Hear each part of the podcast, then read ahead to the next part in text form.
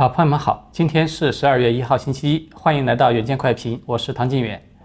在今天的节目开始之前呢，还是要跟大家再告知一件事情，因为现在呢，社群媒体呢对我们有诸多的限制，那么我们的平台呢很可能会出现被限制的现象了。欢迎喜爱我们节目的朋友们呢，点击视频下方我们文字介绍中的那个链接来留下您的 email。这样的话，有任何视频更新的消息呢，我们都会在第一时间就提供给您。这样的话，可以让我们实时保持联系，不中断。好的，下面呢，我们就开始今天的话题了。今天呢是进入十二月的第一天，从现在开始呢，美国大选的这场世纪之战，很有可能就要逐渐进入到一个新的阶段了。也就是呢，双方都会在自己优势的这一方去加强进攻的力度。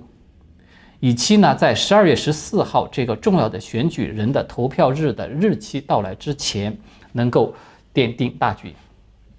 那么，川普一方的优势是什么呢？当然就是大量的无可辩驳的拜登舞弊的这些证据了。我们看到啊，每一次听证会都会曝光一大批令人震撼的舞弊的证据。以至于有很多朋友啊都在疑惑，说都有这么多的证据了，为什么还不去调查拜登，或者是取消他的竞选资格呢？呃，朋友们的心情呢是完全可以理解的。但是我们都知道，就是听证会它毕竟不是法庭，主持听证会的议员呢他也不是法官，所以呢，听证会它展示的只是一种民意和舆论。那么，在美国这样有着一个严格的法治传统的国家呢，一切的指控它都要在法庭上得到认可，才会被视为是真正的成立的。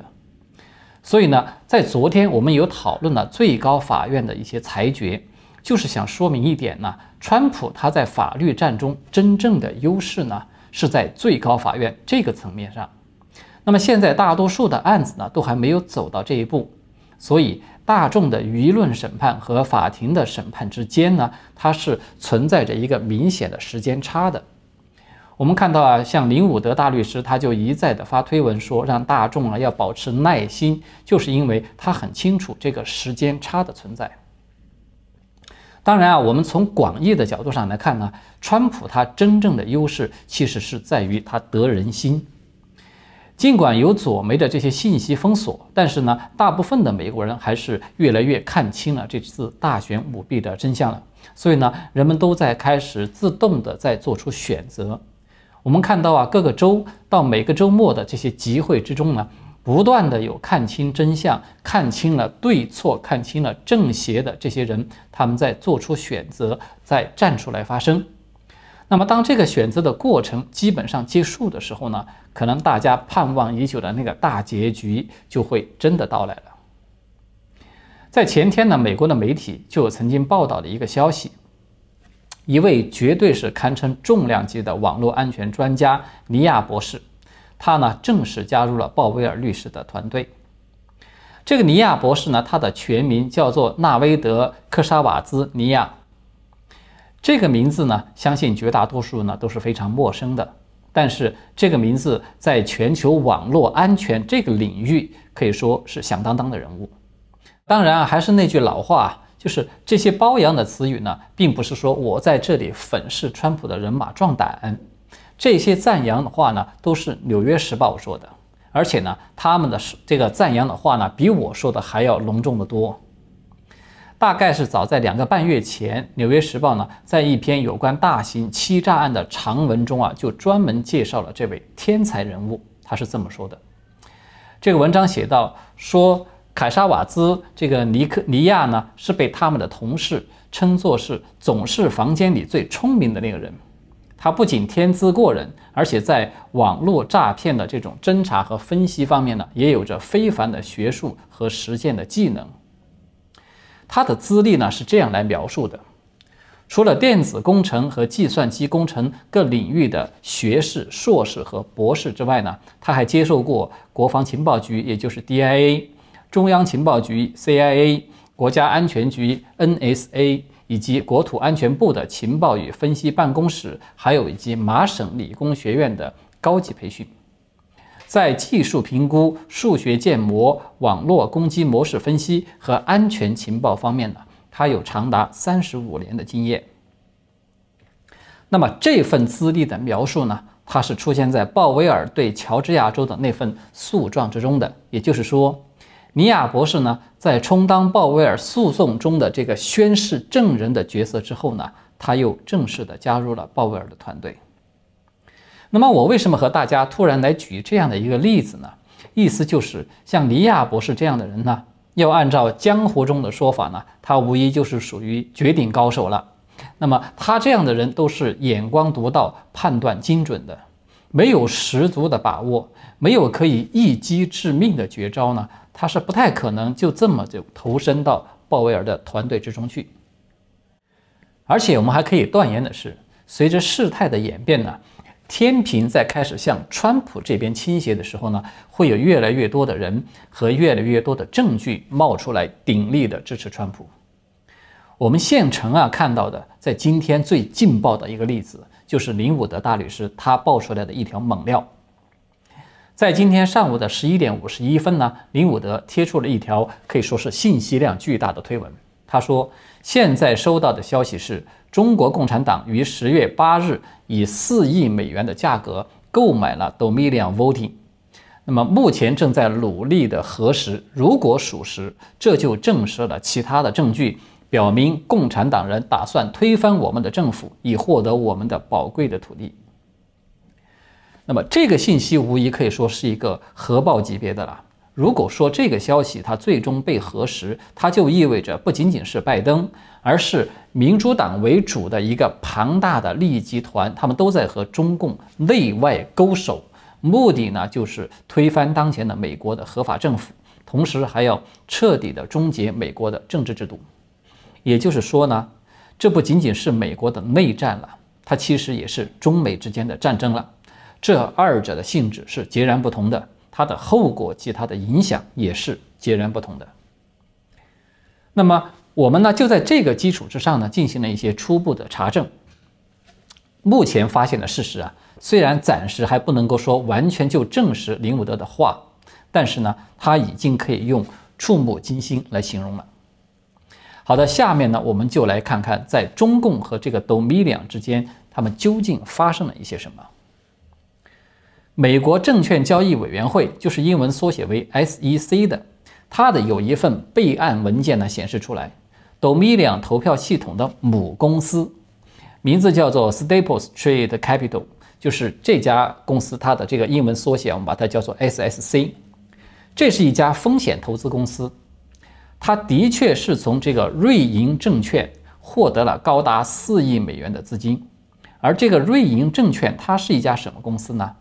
这是一家和中共的政府机构以及大型的央企关系极为密切的这个银行。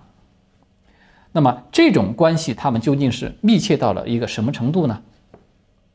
瑞银证券啊，它是在二零零六年成立的一家中外合资的公司，它的前身是债务缠身的北京证券，在当时啊，是由北京国祥资产管理有限公司。瑞士的这个瑞银集团、中国的建银投资、国家开发投资公司以及中粮集团，还有国际金融公司等等这几几个公司呢，它合资成立的，就是取代之前的这个北京证券。那么，该公司呢，它在二零零七年的五月开始运营的时候呢，在当时的瑞银集团是获得了该公司百分之二十的股权。那么国际金融公司呢是获得了百分之四点九九，那么其他的股权份额的这个名单和比例是这样的：北京国祥持股是百分之三十三，广东省交通集团持股是百分之十四点零一，中国国电集团持股是百分之十四，还有呢中粮集团也有持股百分之十四。那么。到了二零一四年的时候呢，这个瑞银证券它的持股比例发生了第一次的变化，就是他们通过收购了国际金融公司的股份，把它的股份呢从百分之二十就扩增到了百分之二十四点九九这样一个份额。在二零一八年的十月的时候呢，瑞银证券它的持股比例呢再次发生了变化。其中啊，就是中粮集团和国电资本呢，就打了一个包，转让了他们的这个瑞银证券的股权。那么前者就是中粮集团，它转让了瑞银证券百分之十四的股权；后者是国电，他们这个转让了百分之十二点零一的股权。就是说，两者合计起来呢，转让的比例达到了百分之二十六点零一。如此一来呢，这个瑞银证券加上它此前的百分之二十四点九九，那么它的持股份额就刚好达到了百分之五十一这样的一个控股的比例。所以大家就看清楚了吧？这个瑞银证券公司公司啊，它的这个前身后世，它是从一家地地道道的中共的企业。逐渐的演变过渡到了中共控股的中外合资企业，然后呢，再次演变为中国的首家外资控股的券商企业。那么，在二零一八年十月的时候啊，就是这些股权转让这条新闻，它一度是成为中共官方财经新闻的一个大头条。这个瑞银证券呢，它也成为习近平思想的指导之下。中共所谓的扩大开放金融领域的一个样板工程。所以呢，虽然这个瑞银证券它表面上看起来目前呢是一家外资控股的中外合资公司，但是实际上从它的那个 DNA 来看呢，这是一家中共因素有着强大影响力的公司。好的，我们现在再回过头来看一看另外的一面，就是这个 SSC 这家公司。那么，如果朋友们还有印象的话，我在十一月十三号的节目中啊，曾经有提到过这家公司，因为这家公司呢，它和奥巴马、克林顿都是有关系的。朋友们啊，如果有时间也有兴趣的话，可以再去查看一下。我这里呢，可以再跟大家简单的回顾一下相关的内容。这个 SSC 呢，这是一家美国的私募股权公司。他们在二零一八年七月十六日的时候呢，就收购了 Dominion 以及他的公司的管理层。那么，在这个 SSC 的官网显示的执行董事会中呢，可以看到威廉姆·肯纳德这样的一个名字。那么，这个肯纳德他是什么人呢？他曾经担任过以下的职务：在克林顿主政的时代呢，他被任命为联邦通讯委员会的主席。在奥巴马主政的时代呢，他被任命为美国驻欧盟的大使。他还担任过前国务卿约翰·克里的外交政策顾问委员会的成员，以及担任过凯雷投资集团的执行董事。说到这家凯雷投资集团呢，可能这个金融界的朋友会比较熟悉了。这个集团可以说是世界最大的全球投资公司之一，它也是被视为全球主义的。一根纽带。那么凯雷呢？他一直是有这个总统俱乐部的这个别称的。美国的前任总统老布什、英国的前首相梅杰、菲律宾的前总统拉莫斯，还有前美国证券交易委员会的主席列维特等等这些人呢，他们都曾经在这个凯雷集团担任过职务的。他的政治资源可以说是极为深厚的。而且呢，非常有意思的是。这个总统俱乐部的投资者的名单之中啊，他居然还有本拉登的家族成员。同时呢，凯雷在中国他也有大量的投资，所以我们可以说，这个凯雷集团它基本上就是一个黑白两道通吃的角色。那么更重要的是啊，早在上个世纪的九十年代中期，乔治索罗斯他就已经是成为凯雷投资集团的合伙人了。至于说这个索罗斯他和中共的关系呢，我们在这里就不跟大家啰嗦了，大家都是心中有数的。所以呢，我们就可以看到啊，从这个瑞银证券这个中共背景深厚的公司出来的这根线，它沿着这个 SSC 呢，到了它的子公司 Dominion，同时呢，又从这个 SSC 到了凯雷和索罗斯这块儿，最后又回到了中共，整个就是形成一个闭环。当然，如果我们要从这个技术的角度来看呢，从 SSC 流到 Dominion 公司的这四亿美元，它的源头呢，还不能百分百的就说就是这个瑞银证券，因为瑞银证券呢，它现在作为一家外资控股的企业呢，它很有可能也只是一个中间人的角色，这个背后真正的黑手是谁呢？暂时还难以定论。不过呢。中共因素在美国大选中是日益的凸显，这个可以说已经是一个不争的事实了。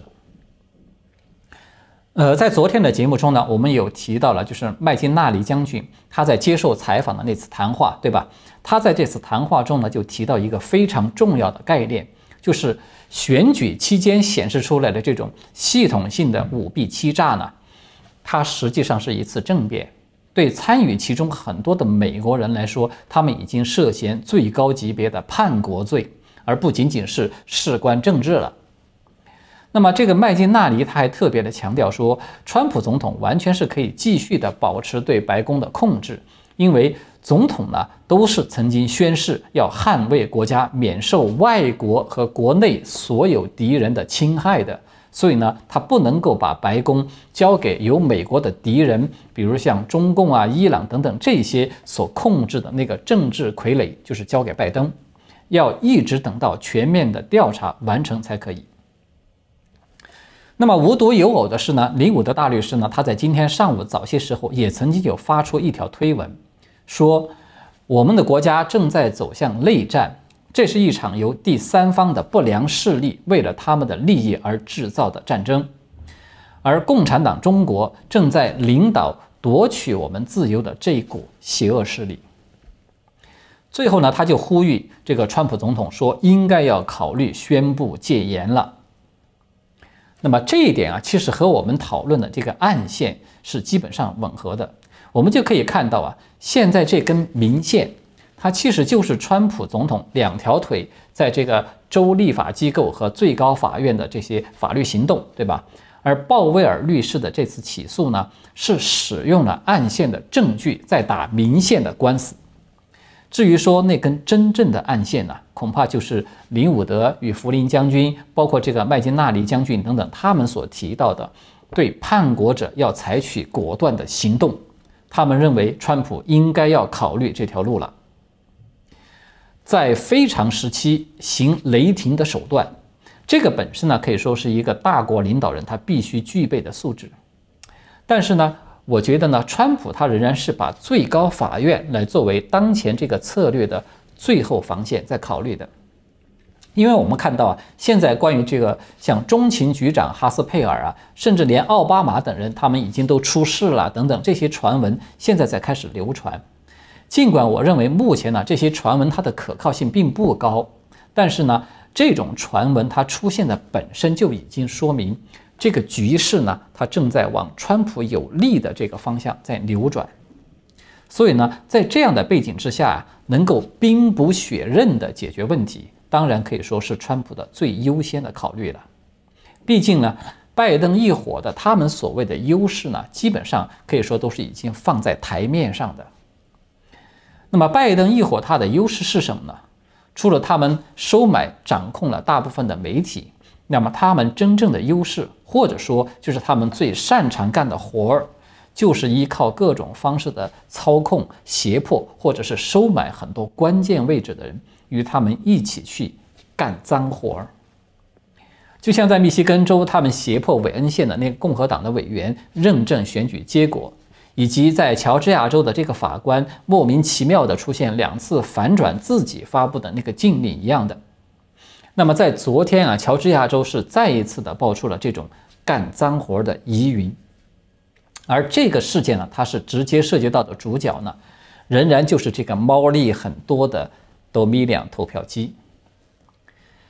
悉尼鲍威尔律师呢，他昨晚在接受福克斯鲁道伯采访的时候呢，就表示说，有不明人士呢，从乔治亚州的富尔顿这个县。的这个重新计票的中心取走了一台 Dominion 投票系统的服务器。他说呢，有人到了这个富尔顿中心去，声称啊，这个机器有出现了软件故障，那么他们必须要更换软件，然后呢，他们就取走了这台服务器，而且呢，他的团队到目前为止都不知道这台服务器在哪里。那么，乔治亚州的联邦众议员名字叫做巴瑞·劳德米尔克的。他就披露了相关的一些细节。他在接受这个 Newsmax 采访的时候，就明确的说，这一次啊，不仅是服务器出现了崩溃，其中的数据呢，也已经被一名工作人员给删除了。按照这个劳德米尔克的说法呢，这个法官本来是已经扣押了某些投票机的，目的呢就是要确保机器中的这些数据不会被删除。Dominion 公司呢也被告知说不能够使用某些服务器来进行重新计票的工作。但是呢，有一位貌似现工作人员的 IT 的技术人员，他就偏偏使用了这个关键的服务器，而且呢，他把备份的数据也全部都放在这台服务器上了。结果呢，就导致这台服务器最后出现了崩溃。也就是说呢，这又是一次人为造成的故障了。当然，我们暂时啊还无法断定。说这个看似非常鲁莽的工作人员，他究竟是无心之过呢，还是刻意为之呢？因为非常有意思的是，自从大选夜爆发这个舞弊丑闻以来，我们看到几乎所有各种各样的故障啦、失误啦，或者是错漏啊等等，它清一色的都是对川普不利的。所以，为什么我们一再说啊，本次大选它其实已经不是大选，它实际上是已经成为一次。正与邪、善与恶的一个集中的展示会，很多人呢在主动的作恶，那么也有很多人呢在助纣为虐，是因为他们都觉得只要作弊的手段高明就可以赢得一切，他们都迷信历史是由胜利者书写的，所以呢，在拜登这一类人的眼中呢，他觉得只要掌控了媒体就可以任意的去改写历史。事实上啊。我们现在看到的现状，它就是一帮主要的不如流的媒体呢，他在试图改写美国的历史，对吧？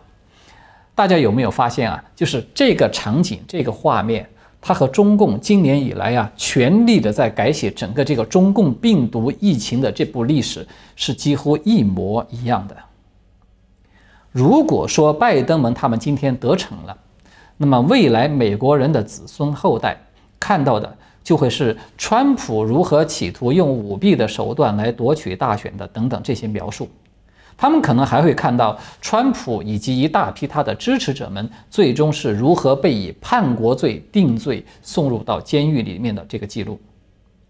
当然，这个并不是说我在这里在夸张的渲染什么东西，这个其实也是民主党他们自己说出来的。早在一个多星期以前。美国众议院的筹款委员会的小组的这个主席名名字叫做帕斯克雷尔的，他就公开表示说，要在拜登上台以后彻底的清查川普在这段时间所犯下的罪行。他就直接的宣称说，川普已经是犯下了叛国罪了。像这种打着红旗反红旗的手法呢，我想绝大多数的华人朋友可能都是已经熟悉到不行了。希拉里呢，他被揭露通俄，所以呢，他们就要反过来调查，说是川普通俄。拜登和奥巴马涉嫌有叛国，所以呢，他们也就要反过来用叛国罪给川普定罪。所以啊，现在对川普来说，他最需要的就是民众的觉醒和支持，就像大量的民众自发的开始挖掘舞弊的证据，挖掘中共和舞弊之间的这个关系一样。包括我们看到啊，现在连续在举行的这些听证会，它都在起着一个重要的作用，就是奠定民意和舆论的基础，这个才是真正的在书写正确的历史。那么一旦这个历史这个基础它被夯实在了，即便是真的这个局势走到了对手图穷匕现的那一步，我想啊，川普可能也不会就这么束手待毙的。大家不要忘了，他是很早以前就已经有所准备了。好的，在最后呢，我还是要再次提醒一下各位朋友，因为现在社群媒体呢有诸多的限制，我们的平台呢也可能会出现被限制的现象。那么，欢迎喜爱我们节目的朋友们呢，都点击这个视频文字介绍中的这个链接来留下你的 email。有任何视频更新的消息的时候呢，我们都会在第一时间就通知你。